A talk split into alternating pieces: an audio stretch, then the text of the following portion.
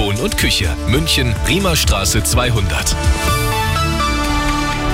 Grüß Gott, es ist 13 Uhr, die Nachrichten mit Sebastian Uhl. Zuerst das Thema des Tages. Ganz Deutschland schaut heute betroffen und geschockt nach Hamburg. Die Ermittlungsbehörden haben gerade Details zu der Amoktat gestern Abend veröffentlicht. Ein Mann hatte in einer Einrichtung der Zeugen Jehovas sieben Menschen erschossen und acht weitere teils schwer verletzt. Anschließend tötete er sich selbst. Hamburgs Innensenator Grote sagte, es sei dem schnellen Eingreifen der Polizei zu verdanken, dass es nicht noch mehr Todesopfer gebe. Der 35 Jahre alte Täter war ein ehemaliges Mitglied der Zeugen Jehovas. Er war vorher nicht nicht strafrechtlich in Erscheinung getreten und besaß legal eine Waffe.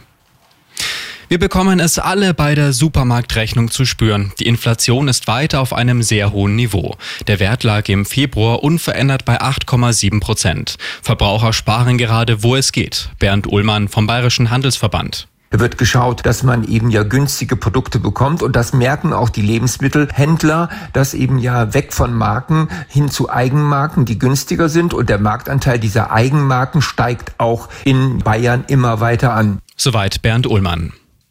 Die Streiks im öffentlichen Dienst gehen nächste Woche genauso weiter wie bisher. Insbesondere Dienstag und Mittwoch sollen Beschäftigte gesundheitlicher Einrichtungen wie Krankenhäuser streiken. Dazu kommen auch wieder Streiks bei Stadtwerken, Verwaltungen und Kitas. Das hat die Gewerkschaft Verdi angekündigt. Am Wochenende streiken zunächst mal die Beschäftigten der Münchner Stadtbäder.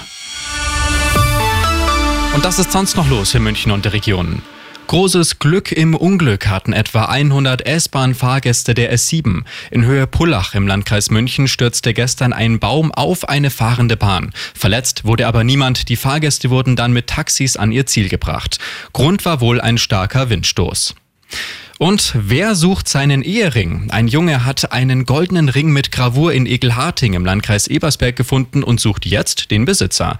Der Bub hatte den Ehering bereits im Januar im Rinnstein in der Graf-Ulrich-Straße entdeckt und einfach mitgenommen. Seine Mama hat den Ring jetzt im Rathaus Kirchsion abgegeben. Dort würde ab sofort ein halbes Jahr lang aufbewahrt.